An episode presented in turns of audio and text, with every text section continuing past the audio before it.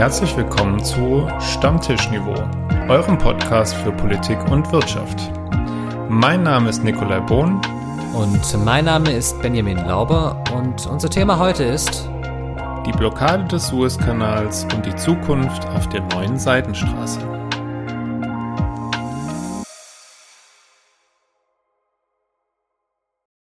Moin Lauber. Grüß Gott, Bohn. Benny, ich habe eine gute und eine schlechte Nachricht. Welche willst du zuerst hören? Immer erst die schlechte. Okay, ähm, die schlechte, unsere erste Folge kam wohl ganz gut an, sodass wir wohl erstmal weitermachen müssen. Oh nein. die gute, es gibt offensichtlich Menschen da draußen, die sich unser Geschwätz auch in ihrer Freizeit freiwillig anhören wollen.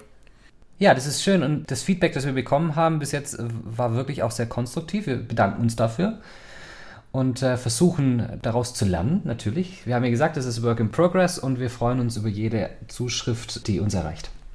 Die eine oder andere haben wir schon beantwortet und den Rest werden wir noch beantworten. Dann lass uns mal mit dem heutigen Thema anfangen. Sehr gerne. Nachdem wir uns in der ersten Folge ja mit einem politischen Thema, wo du dich größtenteils darauf vorbereitet hattest, beschäftigt haben, kommen wir heute zu einem wirtschaftlichen Thema. Frage an dich. Panama und Ägypten sind, wenn man sie jetzt mal so grob gesagt verorten würde, präsidentielle Republiken. Was könnten sie denn aus deiner Sicht noch gemeinsam haben? Naja, also geografisch gesehen liegen beide ja an schmalen Stellen zwischen zwei Kontinenten, Nord- und Südamerika im Falle von Panama und Afrika und der Eurasischen Platte ist es, glaube ich, im Fall von Ägypten. Deswegen haben beide auch einen Kanal, weil es da einfach schnell durchgeht, sozusagen. Aber äh, ansonsten, Janusz hat was über Panama geschrieben, aber ich glaube, er hat nichts über Ägypten geschrieben. Oder doch? Nee, also was haben beide gemeinsam? In diesen Ländern liegen zwei der wichtigsten internationalen Handelswege. Der Panama-Kanal, wie der Name schon sagt, liegt in Panama, und der Suezkanal äh, in Ägypten. Vor allem der Suezkanal hatte es in letzter Zeit ziemlich in die Schlagzeilen gebracht und nicht nur durch zahlreiche Memes in den sozialen Netzwerken. Was, was hast du darüber mitbekommen? Ja, ich glaube, die Bilder hat jeder gesehen von dem Schiff, das im Suezkanal auf Grund gelaufen ist, beziehungsweise äh, auf den Rand draufgefahren ist, mehr oder weniger. Ich frage mich ja schon, wie das in so einem Kanal passieren kann. Immerhin geht es halt geradeaus, aber nun gut. Äh, für die Reederei war das, glaube ich, keine gute PR-Aktion. Äh, Ever Given heißt das Schiff, glaube ich, kann das sein? Ja, genau. Ich, eigentlich müsste es sowas wie Ever Rest vielleicht heißen oder äh, Forever Parking oder sowas. Aber ja, das äh, ist dann liegen geblieben, gell? Ja, genau. Taiwanische äh, Reederei, das größte Containerschiff der Welt, wenn ich es richtig ähm, rausgefunden habe, ist stecken geblieben im Suezkanal. Der Suezkanal, vielleicht nochmal ganz kurz zusammengefasst, äh, der verbindet das, das Mittelmeer mit dem Roten Meer und ist natürlich deshalb für Europa und vor allem für Deutschland einer der wichtigsten Wege, um Waren aus Asien äh, und dem Mittleren Osten hier in diese Richtung zu bringen. Es ist die, die kürzeste Verbindung von Europa nach Asien und alles andere, was alternativ letztlich wäre, hätte einen riesigen Umweg vor sich. Ja, wir könnten natürlich um Afrika rumfahren, aber das ist schon, das ist schon echt eine Riesenecke. Ich bin mir jetzt nicht ganz sicher, wie viele Kilometer es sind, aber ich würde mal tippen, so irgendwas um die 5.000 bis 6.000 Kilometer. Ir irgendwie sowas. Also ich, ich denke auch, dass es so, je nachdem, wo man liegt, 6.000 bis 7.000 Kilometer braucht also wenn wir das jetzt mal in eine greifbare Distanz bringen, so zehnmal die Distanz von Stuttgart nach Berlin. Aber, aber wer, wer, will denn von Stuttgart nach Berlin fahren? Stuttgart ist viel, viel schöner als Berlin. Gut, da gibt es jetzt äh, unterschiedliche Meinungen dazu. Kurzum, der, der Umweg, ähm, jetzt zum Beispiel über Südafrika unten herum, um Af äh, Afrika zehn Tage länger höhere Transportkosten, höhere Personalkosten, also viel zu lange, viel zu teuer, keine Chance. Eine Alternative? Flugzeug? Heißluftballon? Heißluftballon ist auch schön. Zeppelin? Vielleicht nach Friedrichshafen? Nein, ähm, genau, also wir haben verschiedene Wege letztlich und das soll heute äh, unser Thema sein, nämlich was wären Alternativen, um diese Blockade im Suezkanal letztlich sich nicht davon abhängig zu machen. Ein kurzer Funfact nebenher, Benny. Ähm, schätz mal, was eine Durchfahrt durch den Suezkanal kostet. Ähm, 10.000 Euro.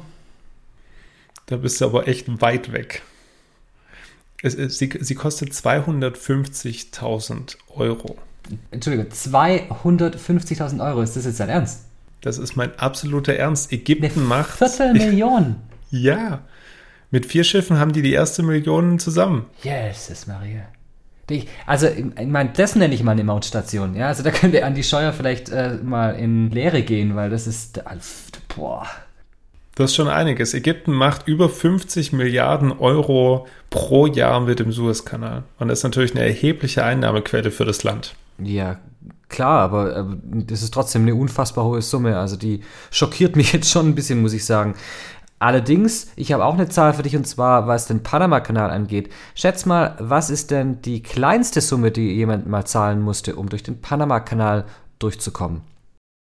Also der Panama-Kanal wird auf jeden Fall nicht so teuer sein wie der Suez-Kanal, von dem her geht es wahrscheinlich eher so da hätte ich jetzt 10.000 Euro gesagt für halt so, wenn die Ever Given durch den Panama-Kanal schippert. Ja, also für ein Schiff kann ich es dir gar nicht genau sagen, aber 1928 ist mal jemand durchgeschwommen und zwar jemand mit Namen äh, Richard Halliburton und der musste 36 Cent zahlen, um durchzukommen. Ach süß. 36 Cent. ja, da kann er ein paar Mal durchschwimmen, bis er auf die 250.000 kommt. Definitiv. Also da hat der Panama-Kanal vielleicht jetzt nicht wirklich was verdient dran. Nicht viel. Okay, lass uns mal back to topic kommen. Du hast den Flugweg angesprochen. Flugweg fällt im Endeffekt raus. Man muss ganz klar sagen, allein von den Kerosinkosten her und von dem, was so ein riesengroßes Frachtflugzeug transportieren kann. Ja, es wird viel Fracht auch über den Frankfurter Flughafen transportiert. Auch Leipzig ist ein großes Drehkreuz mittlerweile, aber äh, das, was momentan so in der Planung ist, ist vor allem den Landweg auszubauen von Asien, konkret von China nach Europa. Vorbild hierbei ist ein alter Handelsweg, den es schon zu Marco Polos Zeiten gab, die alte Seidenstraße. Entsprechend heißt dieses Projekt die neue Seidenstraße.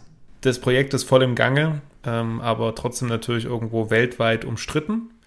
Und genau, um darüber dann am Ende gleich diskutieren können, ähm, brauchen wir Hintergrundwissen.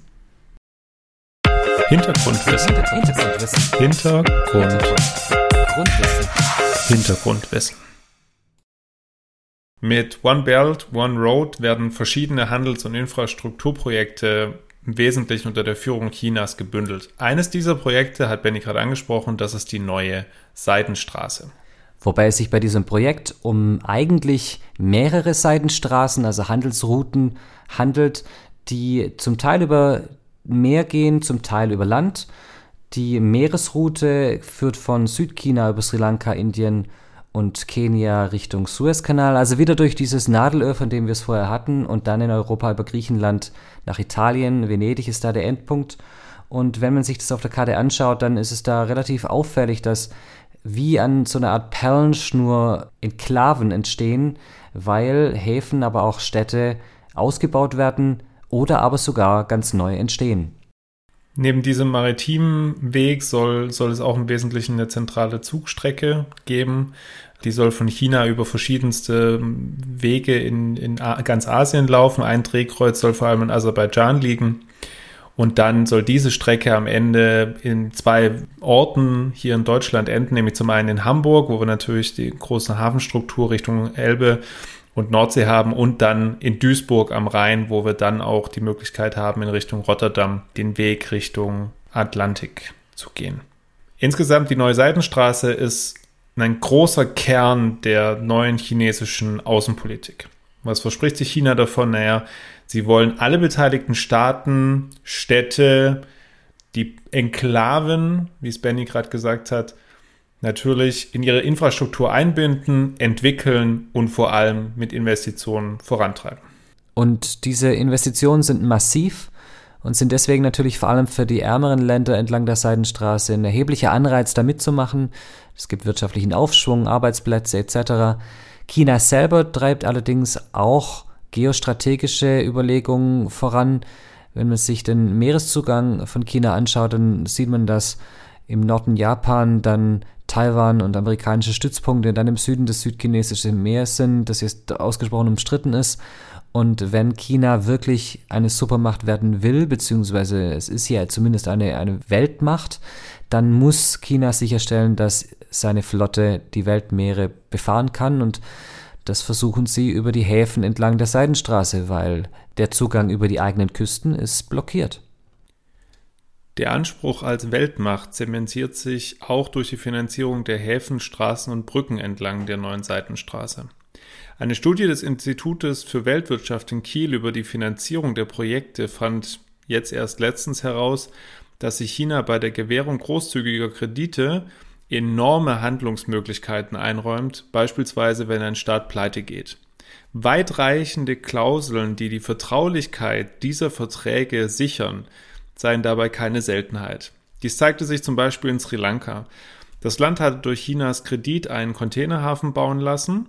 Als das Land die Kredite nicht mehr zurückzahlen konnte, musste sie China den Hafen für 99 Jahre verpachten.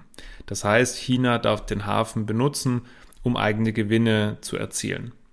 China leiht Sri Lanka also Geld, um sich einen Hafen zu bauen. Sri Lanka kann das Geld irgendwann nicht zurückzahlen, weshalb China den Hafen selbst in die Hand nimmt.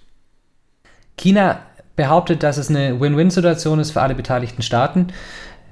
Das wird im Großen und Ganzen auch so unterschrieben, aber es gibt eine ganze Menge Experten, die auch sagen, ja, es ist eine Win-Win-Situation, aber die prozentuale Verteilung der Gewinne liegt da doch in einem ganz, ganz großen Bereich bei China. Äh, es wird von zum Teil 80 zu 20 oder 90 zu 10 geredet und das führt natürlich zu, naja, zumindest Skepsis. Und Angst. Und dann sind wir eigentlich schon bei dem Punkt, wo man sagen kann, okay, mit dem Wissen, wir sind eigentlich schon fast am Stammtisch und können jetzt mit Argumenten äh, nämlich was austauschen? Unsere Meinung. Meinung. Meinung.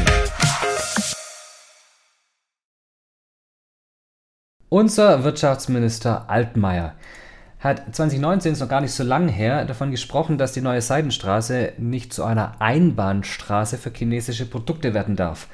Also, lieber Nick, was ist denn nun? Ist die neue Seidenstraße eine Chance oder ist die eine Gefahr für die europäische Wirtschaft?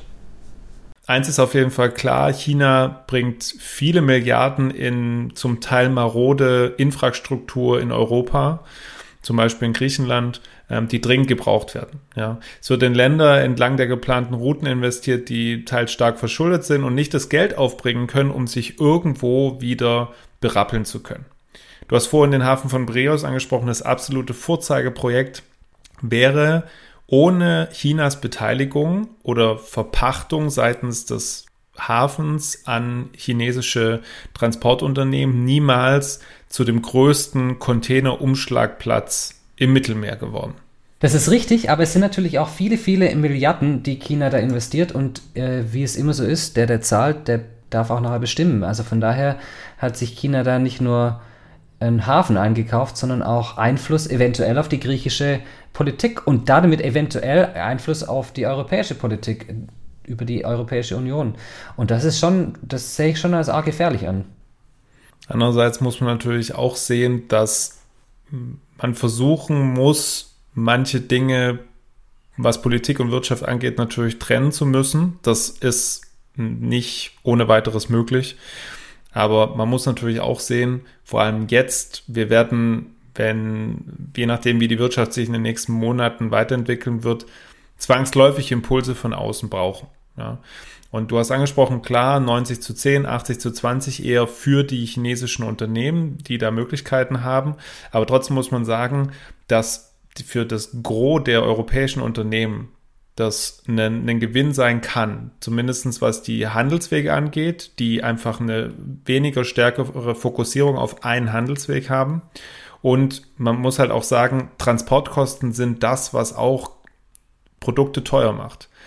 Und die Transportkosten sind natürlich deutlich geringer. Ja, man spricht zum Teil von, von 12 bis 20 Tagen, die die neue Seitenstraße an Zeit gewinnen könnte und natürlich auch möglicherweise vielleicht auch, hm, was die, was die CO2-Bilanz angeht von Güterzügen im Gegensatz zu Containerschiffen, ähm, wo man sagen kann, okay, man muss eventuell weniger CO2-Steuer bezahlen, man muss sogar weniger Personal bezahlen, man, man hat die Dinge schneller in Europa Und dann würde man natürlich die Absatzmärkte entlang der Route auch erschließen können, weil man sagen kann, okay, da sind Länder, die vielleicht noch gar nicht so äh, die Absatzmärkte waren für, für deutsche, chinesische, europäische Unternehmen. Ja, aber ich meine, wenn du jetzt die, die Umwelt ansprichst, zu der Wahrheit gehört schon auch, dass äh, die, die neue Seidenstraße durch den Lebensraum von ca. 265 bedrohten Tierarten führt und 39 dieser Arten ist der Bestand im kritischen Zustand. Also es ist jetzt nicht so, dass, dass man da jetzt sagen kann, weil der CO2 eingespart wird, ist das Ding ein grünes Projekt. Also wir haben da im Gegenteil sogar die Gefahr, dass gerade was die Lebensräume angeht, das Erschließen auch von Lebensräumen von bedrohten Tierarten, die davor nicht erschlossen waren, dass wir ein Artensterben entlang der Seidenstraße haben. Und da muss ich sagen, das ist natürlich dann teuer eingekaufte Absatzmärkte. Es ist ja immer eine Abwägung zwischen Nachhaltigkeit und Effizienz. Natürlich, so wie ich argumentiere, ist es aus meiner Sicht, wo ich ganz klar sage, okay, die, die Effizienz hat in dem Fall Vorrang, beziehungsweise man könnte natürlich auch jetzt eine riesige ja, könnte ich, wenn wir in der Excel-Tabelle ankommen und das kannst du ausrechnen, ähm, wie viel CO2 man einsparen könnte für das, was man dann vielleicht am Ende an Baumrodungen, an Landverlust oder so weiter äh, hat. Ich will nicht sagen, dass es das aufwiegt. Die Frage ist nur, was wiegt mehr? Die Möglichkeit, verschiedenste Produkte schneller und dann auch, ja, ich will ich will es auch gar nicht als grünes Projekt bezeichnen. Ja, aber das wäre auch, wär auch, falsch. Das, das wäre auch, auch, auch, falsch, ja, das, das würde ich auch niemals behaupten wollen. Ähm, aber zumindest schneller, kostengünstiger und damit natürlich auch mit weniger Treibstoff in welcher Form auch immer zu bewegen. Dann gehen wir noch mal rein in das politische Thema. Auch da, weil du vorher gesagt hast, dass man Wirtschaft und Politik auch ein Stück weit trennen muss. Ja, schon. Aber nochmal, wenn, wenn China Einfluss hat auf die Politik europäischer Staaten über wirtschaftliche Abhängigkeiten, dann haben wir über die Europäische Union, über die ja immerhin ein Drittel circa unserer, unserer Gesetzgebung läuft, äh, schon einen riesen Einfluss der, der Chinesen bei uns im politischen System. Und auch das ist natürlich was, was einfach eine Gefährdung ist. Deswegen kann man da Wirtschaft und Politik an der Stelle nicht trennen, denn China trennt es auch nicht. Vorteil ist allerdings, und das zeigt ja wieder auch die Notwendigkeit und aus meiner Sicht zwar nicht immer, aber dann doch die Stärke auch der, der EU, dass man da als eine Stimme sprechen kann, um dann auch eventuell Druck aufzubauen, der aufgrund von Menschenrechtslagen sicherlich berechtigt auch ist, was aber aus meiner Sicht nicht darüber hinwegtäuschen darf, dass eben der, der wirtschaftliche Gewinn auch da ist. Ja, aber jetzt nochmal zu dem Thema Druck aufbauen. Also es war jetzt in der Vergangenheit nicht so, dass sich europäische oder auch ganz speziell deutsche Politiker in China hervorgetan haben darin, dass sie Menschenrechtsverletzungen angeprangert haben. Also das sieht man ja schon, was passiert, wenn man diese wirtschaftlichen Verflechtungen beziehungsweise auch Abhängigkeiten hat. China wird in dem Fall dann da einfach mit Samthandschuhen angefasst.